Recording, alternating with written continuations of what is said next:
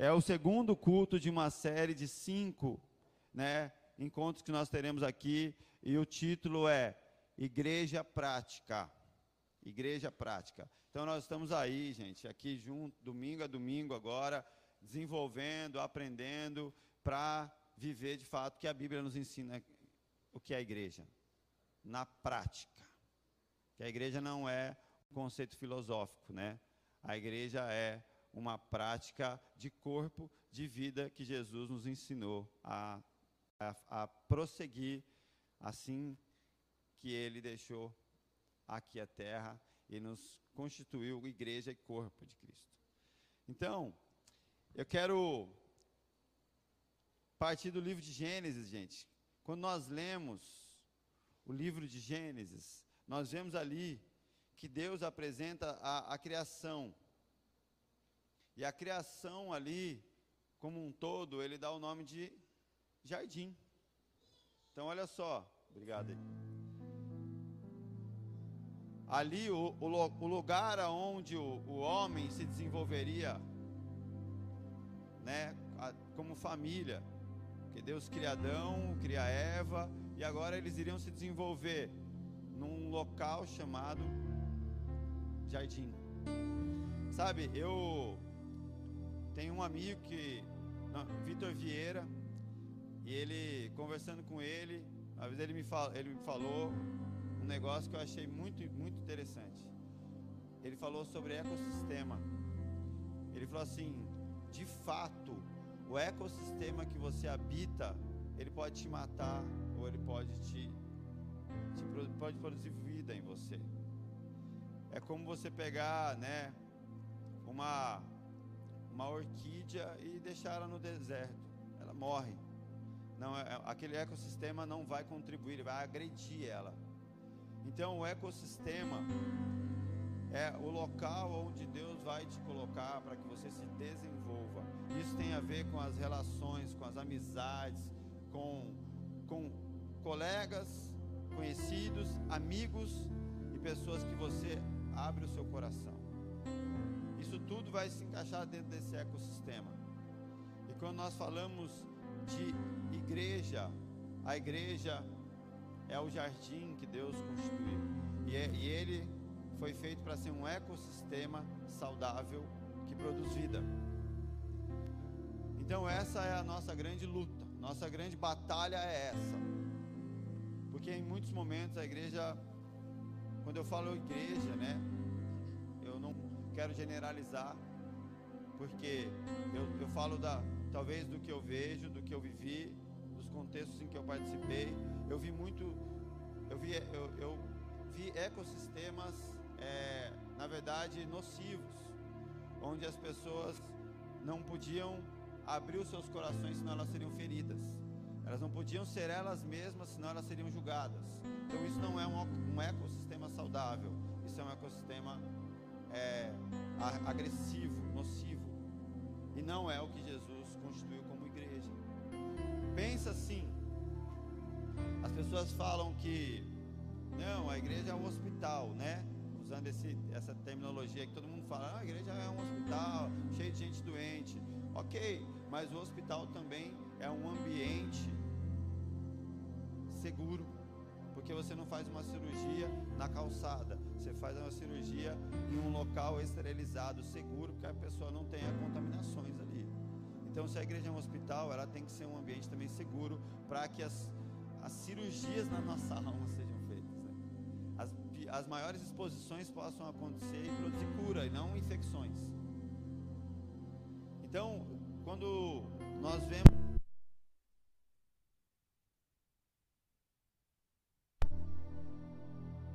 Alô, alô. Você está num ambiente seguro.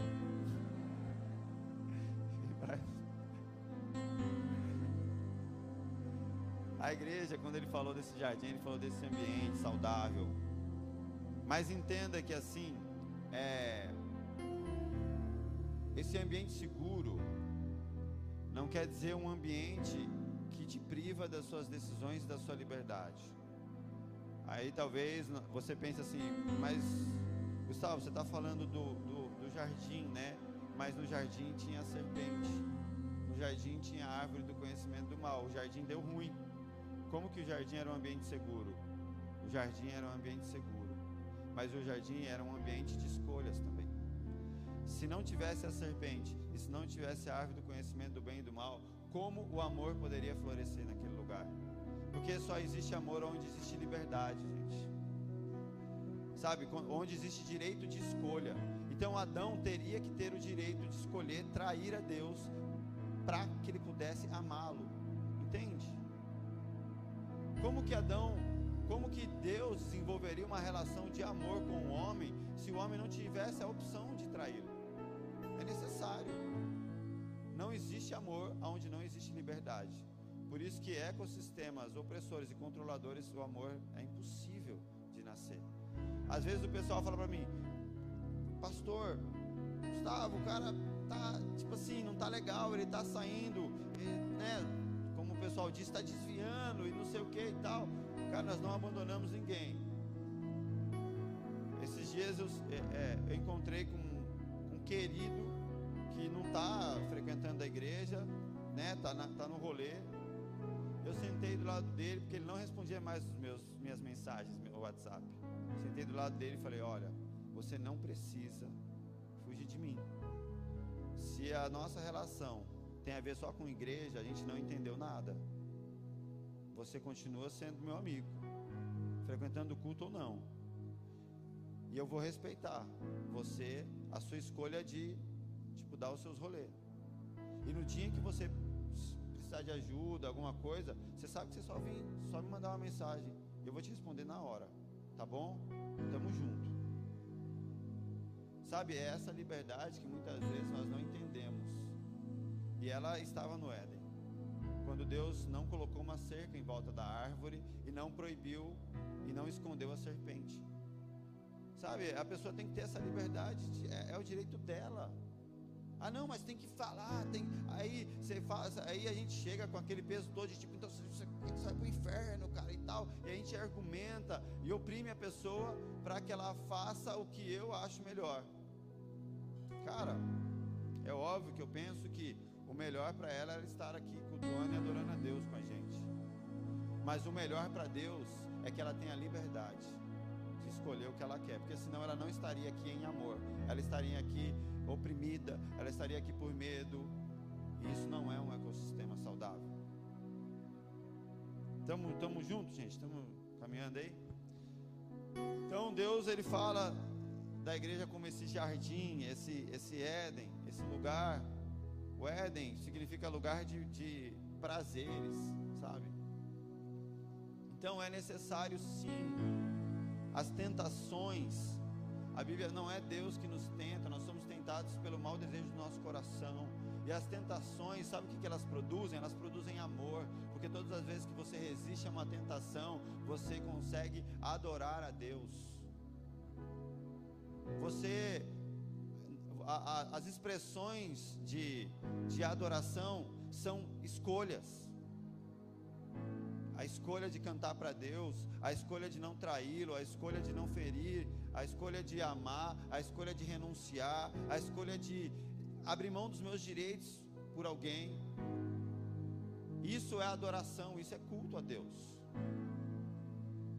Então nós temos que entender que esse ecossistema seguro, esse ecossistema saudável, não necessariamente é um ecossistema é, que só tem pétalas. Não, esse ecossistema também tem espinhos e faz parte do ecossistema saudável que nos, que, que nos faz crescer e se desenvolver em todos os sentidos. Os espinhos também nos ensinam, sabe? Os espinhos também produzem é, coisas boas em nós. Os espinhos produzem adoração, na maioria das vezes. E Paulo, é, entendendo isso, né? Ele fala sobre o trabalho da igreja, a, a, a, a obra missionária da igreja olhando para o jardim, quando em 1 Coríntios 3,6 ele diz: Eu plantei, Apolo regou, mas o crescimento veio de Deus, de modo que nem quem planta é alguma coisa, nem o que rega, mas Deus que dá o crescimento. Ora, o que planta e o que rega são um, e cada um receberá o seu galardão, segundo o seu próprio trabalho, porque de Deus nós somos cooperadores, lavoura de Deus, edifício de Deus sois vós. Então aqui Paulo está trazendo aqui, né, uma temática exatamente de, de lavoura, de plantação, de semente, tudo. E é essa a, a dinâmica. Ele está falando de plantar. Um planta, o outro rega. E quando nós falamos da, dessa dinâmica de um jardim, como que um, como que um ecossistema se desenvolve? Gente, um ecossistema não é alimentado por uma única espécie. As espécies em si elas se desenvolvem. Existe o sol que alimenta todas as plantas, existe a chuva que rega todo o lugar, mas o que uma planta, ela tem uma função de dar suporte para uma outra. Quando você estudar ecossistema, você vai entender que cada planta tem a sua função naquele lugar. A abelha faz parte, tem a função dela, o inseto, o, a, o sapo, cada coisa tem uma função específica para o controle do ecossistema, para aquilo se desenvolver. E Paulo está falando aqui de um modelo de ecossistema: um planta, outro rega. E de fato, o governo e o controle, a direção está nas mãos de Deus. Se cresce, se não cresce, quanto cresce e até onde vai crescer, isso é Deus quem determina. Mas o plantar, o regar, o cultivar, o se relacionar cabe àqueles que fazem parte desse ecossistema. Então, um, um dos grandes enganos é é, é, é nós acreditarmos que igreja é um homem em cima de uma plataforma fazendo a gestão e o controle de todas as pessoas. Completamente errado. Igreja é um ecossistema onde existe uma, uma multiforma e graça de cooperação entre todos. Cada um tem uma, tem uma função específica aqui de, de contribuir e de às vezes pessoas que pessoas que não estão mais frequentando o culto, aí a pessoa está afastada, aí eu mando mensagem, tento falar com ela. A primeira, quando a pessoa está assim mal, né? Às vezes a pessoa está mal com Deus. E a primeira, e a primeira pessoa que ela, que ela não quer conversar é com o pastor. E aí ela não me responde mais, não fala mais comigo. Então, eu estou de braços, eu estou de mãos atadas. O que eu faço? Eu tenho que recorrer aos irmãos. Falar assim, olha, gente, ó, o fulano não fala mais comigo, cara. Agora é contigo. Manda mensagem para ele lá. Eu não tenho mais o que fazer. E assim a gente consegue acessar. Sabe, tem, tem, tem coisas que eu não vou conseguir ajudar, mas tem tanta gente aqui que ajuda. Então o ecossistema é esse desenvolvimento de multiforma, sabe? Então, quando nós entendemos esse, o que é a igreja, nós entendemos que servir a Deus não é somente estar na plataforma é, pregando ser, é, servir a Deus não é só necessariamente você ter um, um, um, ministério, sabe? Que nós chamamos de tipo assim, o ministério da, da música, o ministério da, da recepção. Não necessariamente estar encaixado em alguma dessas tarefas servir a Deus é contribuir dentro desse ecossistema, gente. Contribuir dentro desse ecossistema. O que nós entendemos que o trabalho da igreja é o trabalho basicamente de um agricultor, a função que Deus nos deu. Agora, presta bem atenção no que eu vou falar. O mundo perdido sem Cristo, ele nunca foi um problema para a igreja. Nunca foi. Sabe, a, a, gente olha assim, ah, o baile funk, sei lá, o, o, o bandido, a gente olha para as pessoas que estão sem Cristo lá, né? O mundo perdido. E a gente, tipo assim, olha com um olhar de tipo, nossa, gente, que, que gente problemática, tinha que acabar com isso, né? O mundo seria melhor. Essas, esse, esse mundo perdido, ele não é o problema. Esse mundo perdido é o nosso campo de trabalho, gente. Esse mundo perdido que, que nós julgamos é, na verdade, a terra que Deus nos deu para cultivar. É ali que a igreja trabalha, é ali que a igreja exerce a sua função. Sabe, existe. Uma vez eu, eu, eu vi uma, uma historinha, não me lembro aonde, mas que tinha uma, é, é assim, uma empresa de chinelo. Aí eles queriam abrir um mercado num determinado local muito, muito carente, muito pobre. Aí mandaram um, um vendedor para lá. O vendedor foi, voltou e falou para o chefe dele assim: ó, não dá, não tem como vender vender chinelo naquele lugar. Ninguém usa chinelo lá. O povo lá é pobre, eles nem sabem o que é chinelo, então esquece. Daí esse dono dessa empresa manda outro cara. Outro cara chega lá, faz a visita, vê tudo e tal, e volta e fala assim: Nós vamos arrebentar, ninguém tem chinelo Aí você olha para o mundo perdido e fala: Não dá, cara, esses caras são muito endemoniados sem Cristo. Ou você pode olhar e falar: É lá, eles não têm Cristo. Essa é a oferta, sabe? É isso que a gente tem para entregar. Então a igreja muitas vezes é um ecossistema agressivo, até para as pessoas do mundo perdido, sabe? As vidas que nós julgamos serem infernais, elas são as sementes que Deus plantou para que elas venham a brotar e dar fruto. Presta atenção nisso que eu vou falar, eu vou repetir agora porque vai fazer sentido. Essas vidas que estão perdidas, as pessoas que a gente julga serem infernais, elas são sementes que Deus plantou para que elas venham a brotar e dar fruto. E a igreja tem uma função, o corpo de Cristo tem essa função de atuar nessas vidas. Olha só o que a Bíblia fala em Gênesis 2:4, quando Deus estava ali criando o ecossistema, o jardim. Olha que olha que a Bíblia diz.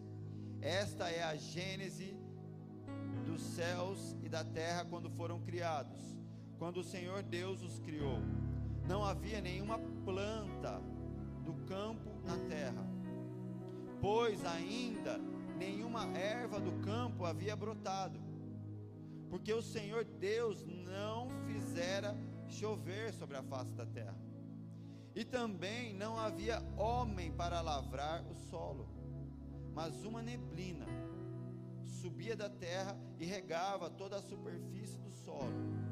Então formou o Senhor Deus ao homem do pó da terra e lhe soprou nas narinas o fôlego de vida, e o homem passou a ser alma vivente. Deus cria tudo aquilo, e aí você vê que existia um jardim adormecido, que ainda não havia brotado, que ainda não estava ali florescido, estava adormecido. E diz que havia uma neblina subia e regava a terra. Essa neblina, ela não era o suficiente para fazer as plantas de fato se desenvolverem. A gente vê aqui que Deus ainda não tinha feito chover, era uma das razões pelo qual as plantas ainda não haviam brotado. Mas existia uma neblina e eu, eu entendo aqui que essa neblina, ela tinha uma função de preservar as sementes. E eu, eu, eu entendo essa neblina como a misericórdia de Deus, que nos sustenta na ignorância, sabe? Essa misericórdia de Deus que livra o bandido, o, o, o perdido. Quando a gente acha que Deus só atua dentro da igreja, não, a misericórdia de Deus está atuando nos piores lugares aos nossos ah, mas Deus pode falar com um cara dentro de um boteco? Pode. Deus pode usar um bêbado para falar com alguém? Pode. E ele faz. Ah, mas dentro da minha cabeça não pode fazer sentido, mas na soberania de Deus faz. Porque a misericórdia de Deus, ela sobe e ela rega aonde ele quiser. Porém, nós temos que entender que, ah, é plano e propósito de Deus ficar falando com bêbado em, em bar? Não. É a misericórdia de Deus, não é isso que Deus espera que aconteça. Então a gente não faz nada, vamos esperar que a misericórdia de Deus fale com o pessoal no bar. Não, não, não é. Então você vê que havia uma neblina que ela regava a terra e o porquê que havia essa neblina. Aqui diz que não havia erva porque não tinha feito chuva ainda. E não tinha chuva, por quê? Porque não tinha um, alguém para lavrar o solo. A chuva de Deus não tinha sido derramada ainda, porque não tinha quem cuidasse daquilo que iria florescer, daquilo que iria brotar, entende? Aí Deus vai e cria o homem. Deus cria agora Adão e Eva com essa função. O que eu entendo é que essa neblina é a misericórdia de Deus. E a chuva é o derramar do Espírito Santo. É o derramar essa água que representa a presença do Espírito Santo. O derramar dele é representado por essa chuva. Porque de fato, quando Paulo fala, eu plantei, Apolo regou, mas o crescimento veio de Deus. A presença do Espírito Santo é aquilo que traz, de fato, o fruto, o crescimento, o desabrochar das coisas. E nós vemos aqui, a descrição é que não existe plantas. Eu entendo que aqui não existe vidas ainda redimidas e salvas. Não existe chuva. E não existe o derramar do Espírito Santo, o que muitos é, o que nós entendemos como um avivamento. Não existe pessoas para lavar o solo. O que quer dizer? Homens e mulheres dispostos a ser a igreja de Deus, a família, o corpo, a noiva.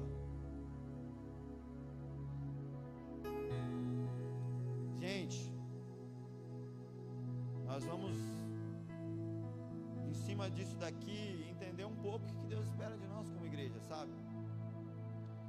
Entende que a chuva, as chuvas estavam sendo retidas aqui, porque não havia quem cultivasse aquilo que iria nascer. Vocês já leram um livro que chama Por que Tarda o Pleno Avivamento? Se você nunca leu, é um livretinho muito antigo, mas faz todo sentido. Por que tarda o pleno avivamento? Fica a dica aqui. O que acontece é. Eu quero me colocar aqui nesse momento na condição de profeta para falar com a igreja, para falar com vocês, para falar conosco. E quando eu falo profeta, gente, eu não vou aqui falar RG de ninguém, porque isso daí o Google faz, né? Resolve. Eu não vim aqui prever seu futuro, não vim aqui ficar falando quais são as bênçãos que você vai ter. Porque isso é até mãe de, mãe de santo promete. Mãe de santo tem cartaz que ela resolve namoro, que ela traz dinheiro, riqueza, e não é essa a função de um profeta. Mas, profeta, segundo a Bíblia, é amigo de Deus. Profeta é aquele que Deus revela os seus propósitos seus planos. E eu não falo isso como querendo me colocar em condição especial, sabe? Ah, eu estou aqui, eu estou dizendo que eu vou ser, eu estou trazendo uma, uma, uma palavra profética aqui eu sou mais amigo de Deus que vocês. Não, não é isso. Até porque se de fato isso é uma verdade, e Deus está aqui me chamando agora como profeta para falar com vocês, olha, tem horas em que eu penso de fato que Deus é, é, porque eu talvez não seria tão amigo meu se eu fosse Deus. Não sei se vocês entendem o que eu quero dizer. Mas Deus é Deus, né, cara? Ele confunde a gente. E eu falo com muito temor, sabe? Nós temos, gente, o que nós vemos agora, ao invés de ver esse ecossistema, esse jardim de Deus, o que nós vemos é povo que tem uma necessidade e precisa de uma instituição que os atenda. É isso. Todos nós temos necessidades. E a proposta para as nossas necessidades é Cristo. Porém, nós buscamos instituições que nos atendam. Nós buscamos uma instituição que nos atenda em nosso, nos nossos luxos, nos nossos confortos e tal. Quando as pessoas vão, vão buscar qual o local elas vão congregar e, e viver como igreja, elas pensam se o louvor é bom, elas pensam se tem estacionamento fácil, se o departamento infantil vai dar uma boa estrutura para o filho dela, se é confortável, se a cadeira é boa, se, se a palavra é agradável, né? Se vai ter alguém para ela ficar, é, se vai ter alguém para ser babá dela, né? Tipo assim, ficar cuidando dela o tempo todo. Então, nós levamos uma série de questões que são as nossas necessidades e esperamos uma instituição que nos atenda. Por isso que, seguindo nesse fluxo, muitas instituições é, cristãs evangélicas, elas estão tomando uma característica de negócio, de fato. Sabe? Aí você vê assim, ó, o fulano agora, aí os caras ficam competindo. Ah, telão de LED a igreja do cara lá lota e ele tem telão de LED e, e, todo mundo lá canta de roupa azul. Aí todo mundo começa a cantar de roupa azul, não porque aquilo tem a ver com o evangelho, mas porque aquilo tem a ver com um sucesso de, de, de tipo um sucesso empresarial, sabe? E aí você vê casais, é como. Gente, no dia que vocês verem eu e a Gabi fazendo um troço desse, por favor, vocês amarram eu e colocam eu no hospício que eu enlouqueci. Aí o casal da igreja, os pastores começam a ficar famosos, a igreja tem uma, tem uma projeção, aí o que, que eles fazem? Agora arrasta para cima. Eu vou vender um curso para vocês de como ser o casal feliz, sabe? Como ser o casal líder e, e, e que faz e acontece. Que isso, gente? É um modelo empresarial, de negócio. E é mais o que acontece. Não estou aqui para ficar criticando o líder, não, gente a, a ideia aqui, de fato, é combater uma cultura que não é de Deus. A ideia é combater, sabe, práticas que não são bíblicas e que ferem o, o Evangelho. Porque Cristo, quando ele chegou lá no templo e viu aquele bando de banquinha, neguinho vendendo, vendendo a feirinha de artesanato lá, né? Os caras comercializando lá no templo. Ele chegou chutando as bancas e quebrando tudo. Aí nós temos, nós somos hipócritas, porque nós falamos assim, é, aqueles comerciantes sem vergonha, bando de vagabundo, mas aqueles comerciantes estavam lá porque tinha quem comprasse. Sabe, os comerciantes estão lá porque eu e você negociamos a nossa fé, cara. Só tem gente vendendo fé porque tem gente comprando. E quem compra é nós gente está comprando, a gente está vendo o que é mais atrativo, o que convém, o que vai fazer com que o meu sacrifício saia mais barato. Eu não estou falando de, de, de grana, não, estou falando da minha vida devocional a Deus, sabe? A gente quer uma igreja que me ensine que eu não preciso orar, não preciso ter vida com Deus, não preciso ler Bíblia, não preciso fazer nada disso, e você crente, poderoso, chique, bonito, e não, não, você, vou ter botox, tipo isso para fechar. Vou fazer a harmonização facial. É. Eu fiz a harmonização facial com Deus. Fiz, fiz. Quando eu antes de me converter, gente, eu era muito maconheiro. E esse olho meu, ele era quase fechado. Assim, ó, eu, eu era assim, ó. Eu me converti, agora ele é um pouco aberto. Deus harmonizou um pouco a minha face. Mas, sabe, é, então, de fato, a gente tem que olhar o ecossistema. Não é, gente, a igreja, sabe, é, é, nós temos uma tendência a criticar a liderança das denominações. Por quê? Porque você acredita que o poder está na mão dos homens. Você acredita que se o líder mudar, a igreja muda. A igreja... Sabe, a igreja é governada por Jesus. A mudança começa em nós. Se não tiver cliente, não tem comércio sabe? Se não tiver. Eu me lembro uma vez, é, uma, uma cantora gospel, ela, ela fez um post, ai, as igrejas que cobram, que não sei o que, é horrível esse sistema e tal, tal, tal, tal. Eu me lembro um irmão aí, o Tiago Alicerce, ele só escreveu assim, ó, para de ir nesses lugares. Acabou. Não é verdade? Eu vou falar, e aí eu continuo indo lá, eu continuo alimentando isso.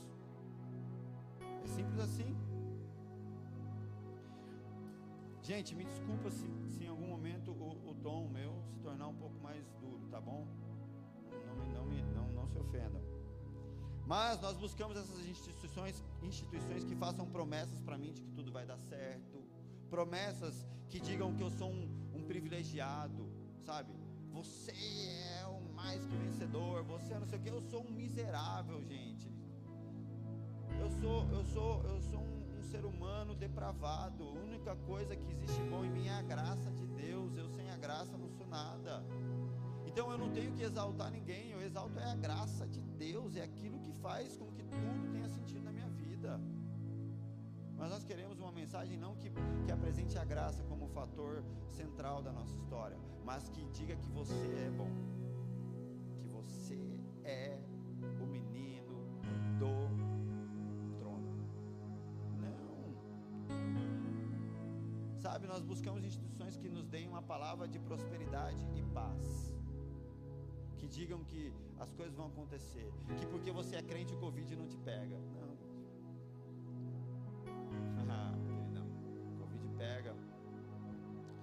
Passei o ano novo de Covid, gente. Covid pega você, pega. Não existe, o sol está sobre todos nós. E sabe o que é legal? A gente quer essa que diga que tudo vai dar certo, prosperidade, paz, um bom estacionamento, tudo isso por um preço de 10% da sua renda.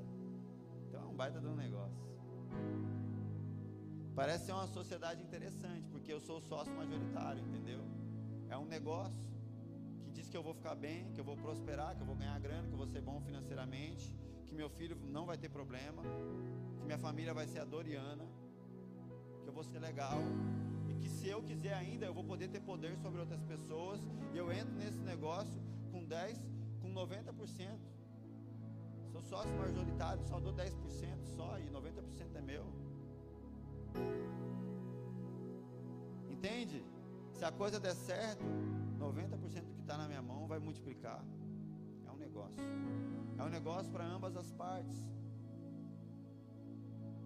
Vocês já ouviram falar do Deus Uber? É mais ou menos o Deus Uber. Como que é o Deus Uber? Ele tem que chegar a hora que eu quero. Porque eu tenho compromissos, queridão. Eu tenho coisas a resolver, não é? É urgente a minha questão. A gente fala, cara, gente não. A, a, o, o, nosso aplicativo é a oração, né? Então, tipo assim, eu, cara, eu orei, aí, irmão, vamos lá. Fala assim com Deus. Sabe, ó, e eu quero que você chegue logo para eu precise para resolver minhas coisas. E o que, que a gente espera? Que o nosso Deus Uber nos leve até onde a gente deseja em segurança e confortável. Porque se você entrar no Uber e tiver sujo, não tiver legal, você já acha ruim que Deus nos leve em segurança, né? Confortavelmente ao destino que nós desejamos. Esse é o nosso Deus único. E aí quando ele chega no destino que a gente quer, a gente deixa ele porque a gente não precisa mais. Não é verdade? O Uber só serve para levar a gente até algum lugar. Mas fica tranquilo, porque a gente te chama de novo quando a gente precisar novamente para outro lugar. E esse é o nosso E a gente chama ele novamente. Contanto que ele chegue no horário e contanto que ele nos leve em segurança e em paz. Aí dele, se ele não fizer isso, eu chamo um outro Uber diferente. Aí eu vou escolher um outro Uber para eu adorar. E esse tem sido Deus que nós temos buscado em nossas igrejas, instituições, nos nossos devocionais. Sabe, gente? Tudo que nós precisaríamos receber, nós recebemos na cruz. Tudo. Tudo, cara. Jesus me deu o maior tesouro que eu poderia receber na cruz.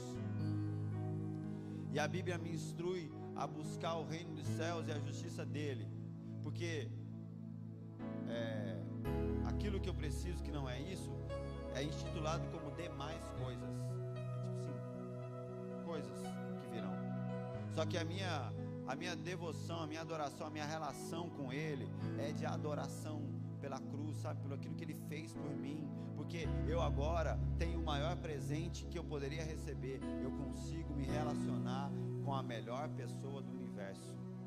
Eu tenho o melhor amigo que o mundo poderia ter. Eu nunca estou só. Eu sou aceito por Ele. Então eu tenho o que eu preciso. Quando nós lemos lá em Gênesis, gente, aquela neblina é uma, é uma porção do que seria uma chuva, mas somente para que aquela semente não morra. Mas nós estamos ainda satisfeitos com a neblina, Nós achamos que isso é o máximo que Deus tem para a sua igreja. Sabe, gente, eu não vou assim trazer aqui uma, uma visão totalmente, é, como posso dizer, a igreja é sim composta por nós, seres humanos, cheio de BO, mas eu não me conformo com a neblina. Sabe, eu não vou dizer, eu, eu não posso ficar falando aí por aí que neblina é chuva. Eu não posso ficar falando que misericórdia é avivamento. Eu não posso ficar falando que para poder animar, eu, estou, eu estaria promovendo um engano, gente. Verdade é verdade. Mas nós não estamos só. Por quê? Nós temos a, a redenção em Cristo, nós temos a palavra de Deus para nos alinhar. O problema é que nós chamamos prédios cheios de pessoas de avivamento.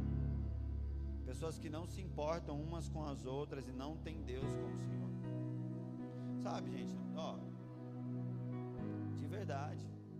Eu não tenho a menor preocupação é, se, se, se quantas pessoas virão ao culto. A minha, a, a minha questão é quantas pessoas de fato viverão igreja. Quantas pessoas de fato serão corpo, serão família, serão dispostos a viver isso. Porque Jesus, ele tinha misericórdia das multidões, mas ele investia curava, ele multiplicava pão, dava para eles, mas Jesus não ele entendeu claramente que a sua igreja não seria estabelecida por multidões, mas por discípulos. Então nós chamamos prédios cheios de pessoas de avivamento, sabe? Pessoas que não se importam uns com as outras, pessoas que não têm Deus como Senhor, mas que tratam Deus como um servo. A gente trata Deus como um servo que precisa fazer a vontade de muitos súditos, sabe? São muitos súditos. Então, assim, já que Deus é o nosso servo, agora eu preciso trazer uma mensagem aqui para te convencer de que Deus cuida de você pessoalmente, Ele atende o seu desejo pessoal, e Deus. E aí nós vamos cantar agora louvores, não de corpo, de igreja, mas louvores de um Deus meu, sabe? Aí a gente não adora mais como família, é, adora assim, ó meu Jesus me me dá, me pega, me faz, é como se ele só fosse meu. Cara, você é corpo, porque você está junto com outras pessoas. Ah, eu sou igreja, não é, mentira e heresia. Ninguém é igreja sozinho. Essa história aí de não, eu sou igreja, não é, não é, não é, não é, pelo amor de Deus. Você é igreja em unidade com os irmãos. Você é igreja quando você é corpo. Você é igreja quando você é família. Então nós, a, gente, a, a, presta atenção. A música, ela segue a teologia. A música segue a nossa crença, tanto no mundo quanto dentro da igreja. Você vai ver que as músicas elas se tornaram agora muito é, individuais, muito voltadas para uma adoração pessoal. E nós somos indivíduos isolados dentro de um, dentro de um ajuntamento coletivo. Sabe, é, esse Deus idealizado, ele é poderoso para atender os desejos egocêntricos de forma exclusiva e individual. É isso que nós temos escrito. Um Deus poderoso para atender todo o meu egocentrismo de maneira individual, exclusiva, para que eu me sinta especial acima dos outros. Uma vez eu conversando com uma pessoa e não foi uma conversa fácil, né? De fato era uma pessoa que não foi fácil é, falar isso que eu falei para ela, mas eu falei assim, olha, essa corrupção não tem a ver com dinheiro. Essa corrupção tem a ver com poder. E eu dei um exemplo. Muitas vezes o que nós queremos não é só o dinheiro, mas nós queremos o poder de se sentir acima dos outros. Eu falei, ó, vou dar um exemplo meu. Quando eu, eu não era cristão, eu gostava de ir nos shows. Eu era, eu era o camarada da gambiarra. Então, o que, eu queria? Eu queria ter o dinheiro para pagar o ingresso do show? Não. Sabe o que eu queria? conhecer o carinha que organizava o show. Por quê? Pagar é para os réis mortais, irmão.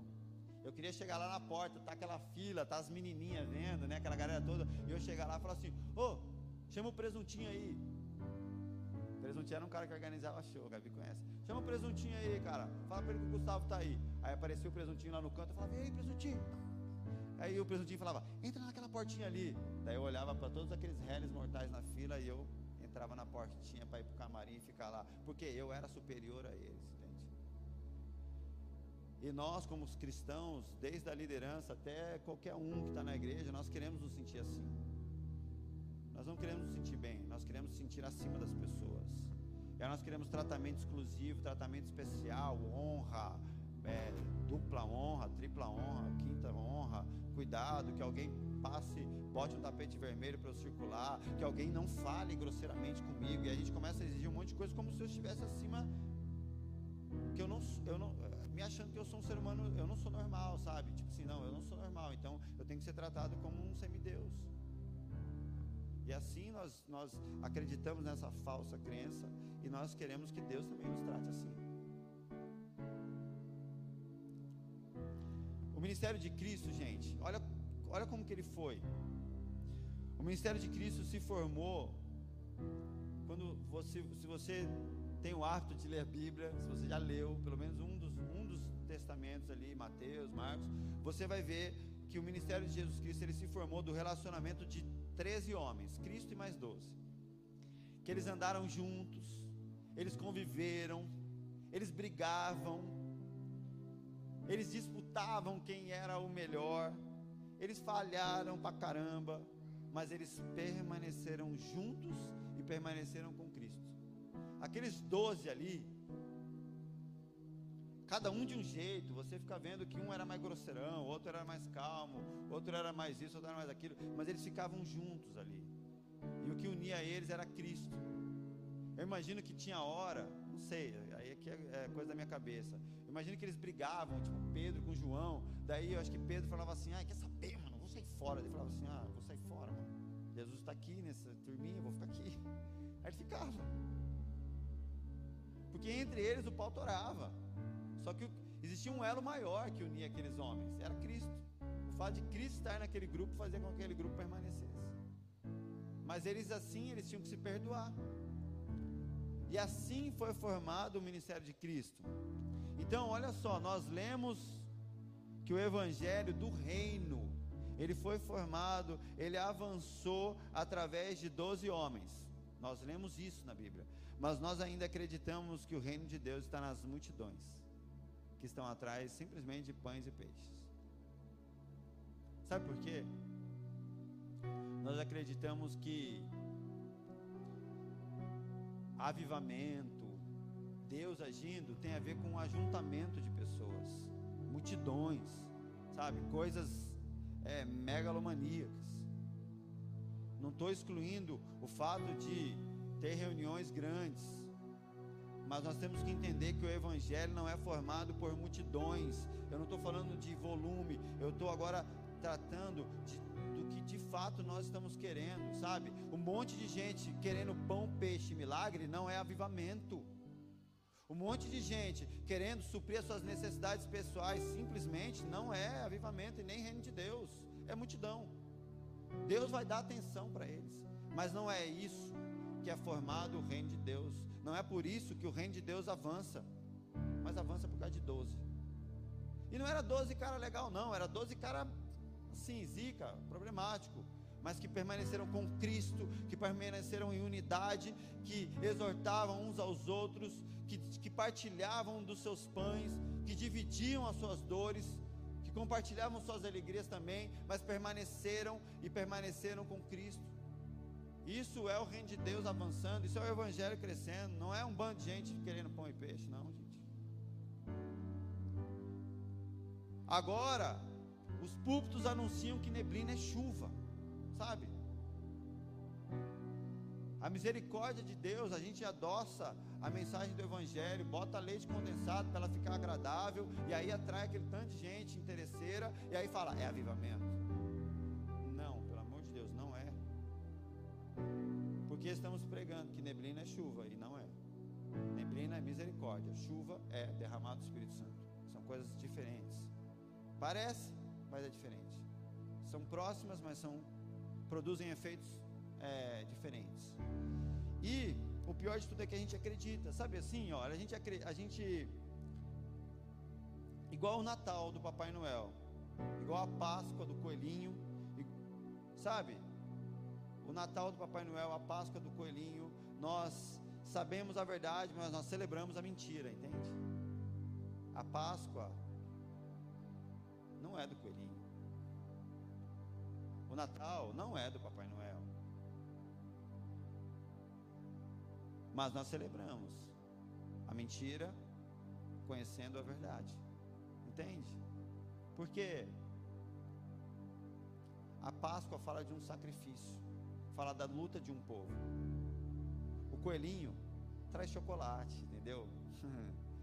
chocolate, gente, alivia o estresse, acalma e tal. É uma proposta adocicada. O Natal fala de um, de um homem que morreu pendurado numa cruz.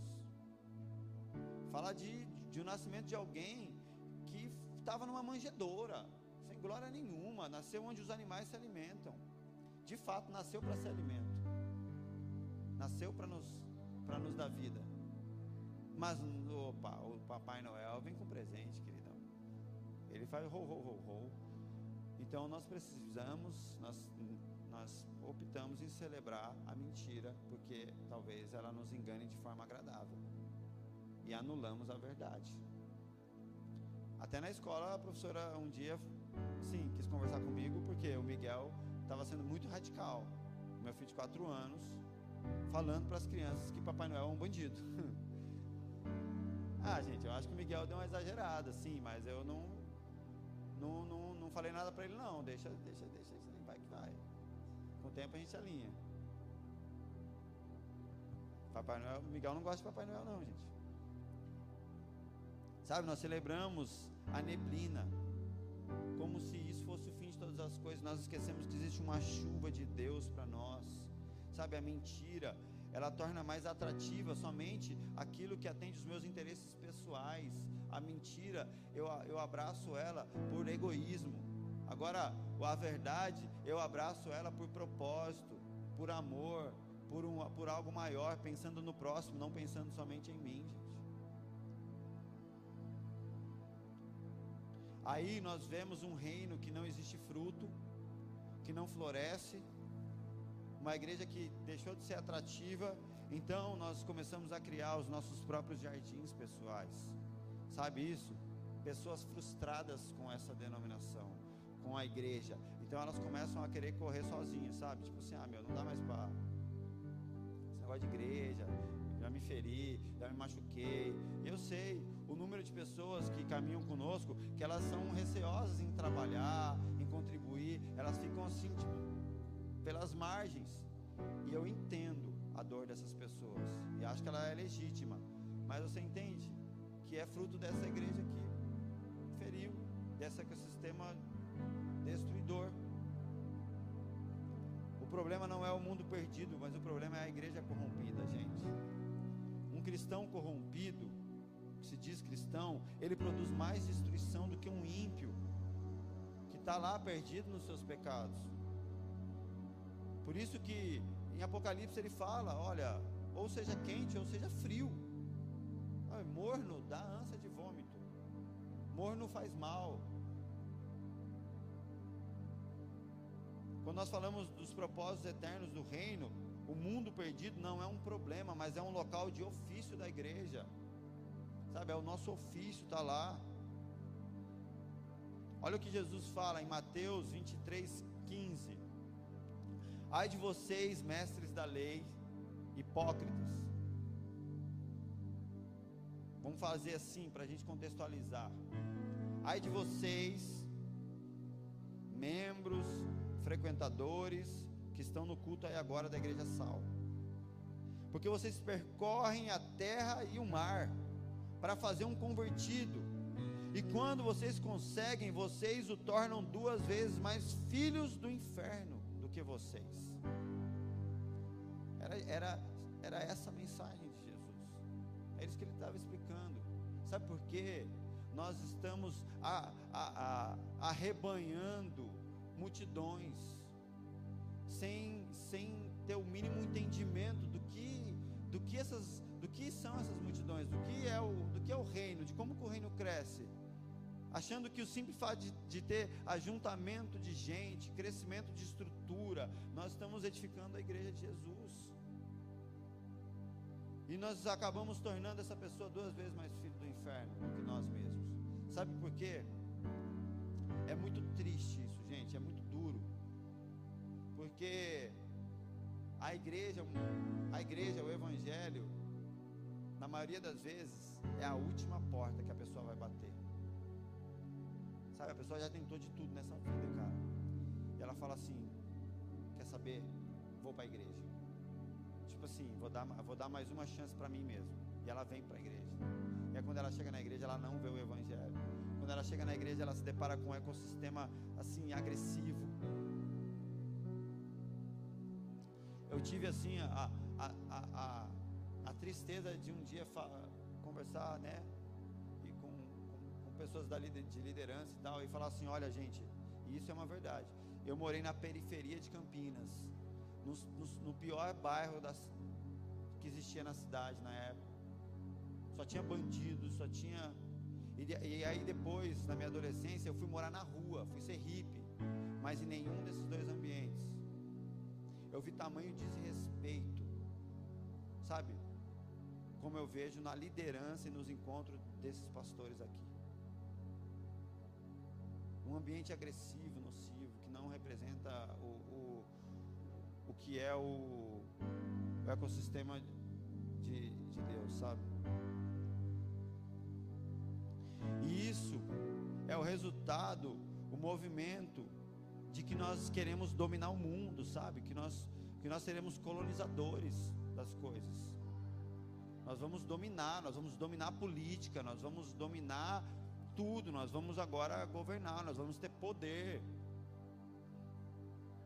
E aí nós queremos colonizar a qualquer preço. Nós usamos a Bíblia para colonizar pessoas. Sabe, gente, não é novidade. A história, a história ela é ela, ela, não, ela não é nova essa história. Eu me lembro que eu não era cristão, eu li um livro chamado Povo Brasileiro do Darcy Ribeiro.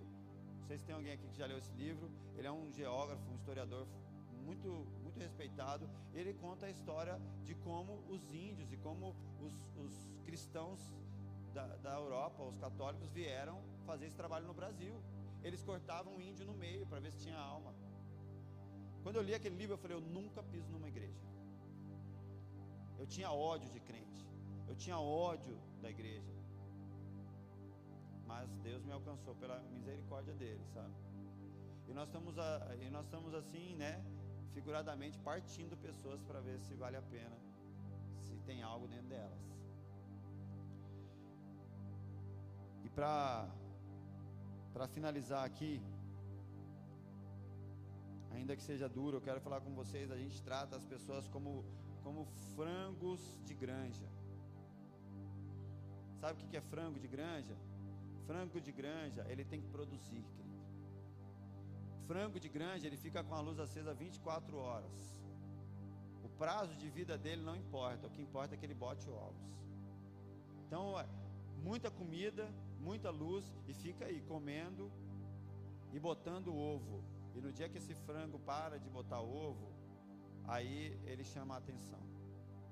E se ele não continuar botando ovo, bota ele na panela.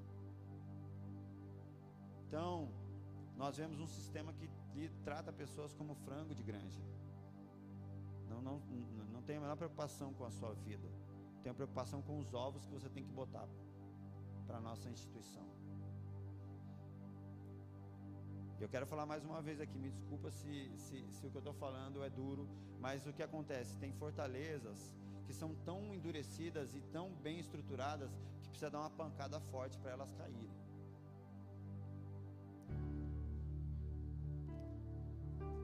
Quando Paulo ele, ele fala da ceia, ele fala aqui, ó, enquanto a igreja estava ali ceando, ele fala: Examine-se, pois, o homem a si mesmo, e assim como ao pão e beba do cálice, pois quem bebe e come sem discernir o corpo, come e bebe juízo para si mesmo. Eis a razão porque há entre vós muitos fracos e doentes, e não poucos que dormem, porque se nós julgássemos a nós mesmos, não seríamos julgados. O que ele está falando aqui, que no, momento da ceia, nós devemos nos analisar e não devemos comer e beber sem discernir o corpo. E ele fala: por isso é a razão que tem muitos fracos, muitos doentes e não poucos entre vocês que dormem. Ele está falando aqui de pessoas que naquele, naquele grupo de pessoas tinha muitos que estavam que não estavam bem. E o porquê que isso não estava bem? Porque aquela reunião ali era um encontro de egoístas, interessados em satisfazer a sua própria vontade. Era uma mentalidade de alguém que queria só se satisfazer. E ele fala: vocês precisam discernir o corpo. Vocês precisam olhar para os lados. Vocês precisam entender que igreja é um corpo. Entendeu? Porque senão, de fato, é, é, não tem sentido. É uma condenação. Discernir o corpo. O corpo de Cristo. Sabe? E, e não é só, gente, a gente precisa discernir e entender uma coisa. Nós temos que é, acolher todos aqueles que sofrem em suas necessidades. Pastor, você doaria a cesta básica para um satanista? Doaria. Mas ele é um satanista, depende da sua ótica. Ele é um satanista ou ele está um satanista? Porque ele não nasceu satanista é um filho de Deus, que por um engano está satanista.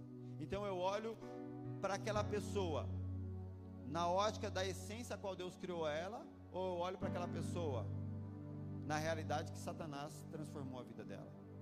Aí é a maneira como você olha as coisas e você vai julgar. Então eu daria a cesta básica, daria abraço e cuidaria de um satanista sem exigir que ele se convertesse. A parte perdemos pessoas que nós amamos é horrível. Mas para o confronto que foi para a igreja, ele foi uma benção. Ele expôs essa superficialidade que nós temos vivido na nossa relação com Deus. E essa superficialidade ela é mantida quando nós estamos focados em sustentar uma instituição e não em cuidar de vidas. Sabe? Isso acontece quando nós toleramos uma vida sem comunhão com Deus e sem compromisso com a Sua palavra nós toleramos viver uma vida sem comunhão com Deus e sem compromisso com a palavra dele, achando que é isso aí e tudo bem. Não, não é.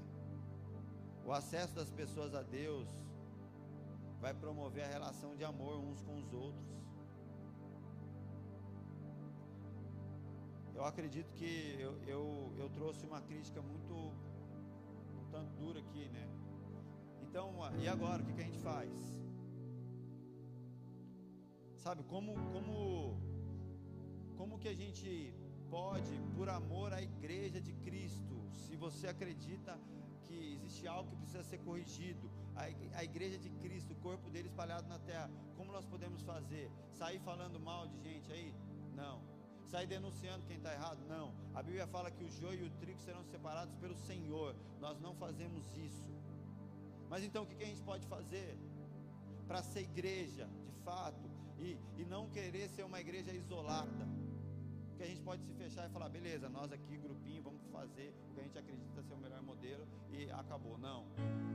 Nós não estamos isolados. A melhor maneira de denunciar algo desviado, por exemplo, se eu chegar para vocês aqui e falar assim, olha, essa TV está torta. Aí vai da ótica de cada um, né? Talvez uns vão olhar e vão falar, não, ela está reta. Não, mas ela está torta. Mas você está se baseando no que? No teto? Piso pode estar torto, alguma coisa pode estar tá torto. Então, não tem como. Aí a gente nunca vai chegar num consenso. Vão ser inúmeras opiniões aqui. Mas se eu vier com prumo, aqui, um nível, e pá, colocar nela, acabou. Não interessa o seu ponto de vista, não interessa o que está acontecendo. O prumo, ele vem com autoridade para estabelecer o que é reto e o que é torto. E o que é o prumo para nós? Aqui, ó, a palavra de Deus. A Bíblia é o prumo que nivela e fala: isso está certo, isso está errado. Não é a minha opinião, não é o meu ponto de vista, não é o seu. A palavra de Deus por si só, ela traz esse nivelamento, ela estabelece a, a, a retidão das coisas. Nós precisamos colocar um nível, uma régua, através da palavra, para poder ver isso. É como se fosse. Imagina um, uma cidade onde todos os prédios fossem tortos, todos os prédios fossem. E aí você chega para aquelas pessoas e fala assim: olha, esses prédios estão muito tortos. Aquelas pessoas estão acostumadas a ver prédios tortos. Para elas, ela vai falar: tá nada, é assim mesmo, todos são assim. Como que você está falando que o prédio é torto? Você não vai convencer ninguém. Então, como que você faz para que todos vejam que o prédio está torto? A maneira mais eficaz é construir um prédio reto. Faz um prédio reto e ele vai se contrapor aos outros. E aí talvez se desperte as pessoas, elas vão olhar e falar: Poxa, é verdade, isso é um prédio reto. Tem prédios aqui que estão tortos. E o nível para se construir algo reto é a palavra de Deus. O prumo e o nível é a palavra de Deus.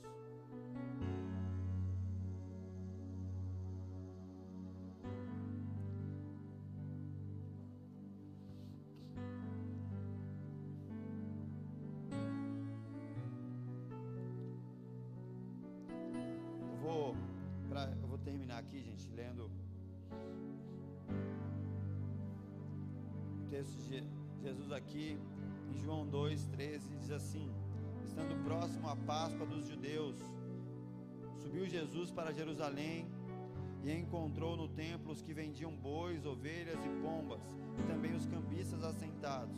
Tendo feito um azorague de cordas, expulsou todos do templo bem como as ovelhas, os bois, e derramou pelo chão o dinheiro dos cambistas. Virou as mesas e disse aos que vendiam pombas: Tirai daqui essas coisas, não façais da casa do meu pai casa de negócios. Lembraram-se os seus discípulos de que está escrito: O zelo pela tua casa me consumirá. E perguntaram-lhe, pois, os judeus: Que sinais nos mostras para fazeres essas coisas? E Jesus lhes respondeu: Destruí esse santuário, e em três dias eu reconstruirei. Replicando os judeus, em 46 anos foi edificado esse santuário, e tu em três dias o levantarás. Ele, porém, se referia ao santuário do seu corpo. Quando, pois, Jesus ressuscitou dentre os mortos, lembraram-se seus discípulos de que ele dissera isto, e creram na Escritura e na palavra de Jesus. Quando Jesus fala dessa destruição do templo, de pedra e da reconstrução do templo que são as pessoas e o local aonde o Espírito Santo ia passar a habitar. Esse templo é um corpo físico e espiritual agora. Deus habita no meio da comunhão agora dos irmãos. Não mais naquele prédio. Aqueles homens estavam tão é, cauterizados, com a cabeça tão. O único entendimento que eles tinham é que Deus habitava num prédio, sabe? Que aquele prédio era sagrado, que aquele lugar era o lugar onde as coisas aconteciam. E Jesus destrói aquele prédio, né? No campo ali da, da conversa, ele destrói aquele prédio e agora ele simplifica dizendo: Não, Deus vai habitar nas pessoas. E o local da presença de Deus é no meio das pessoas. Ele não habita mais as estruturas. Não adianta ter doutrina, ter prédio, ter instituição se não houver uma comunhão sincera de corpo. Não houver essa, essa, esse entendimento de que a igreja é corpo, são pessoas. Se a gente não resgatar essa verdade, seremos mais um mais um shopping center com alguns entretenimentos. Pessoal, nós vamos continuar essa mensagem nas próximas semanas. Eu quero encerrar aqui, assim mesmo, do nada, porque ela prossegue.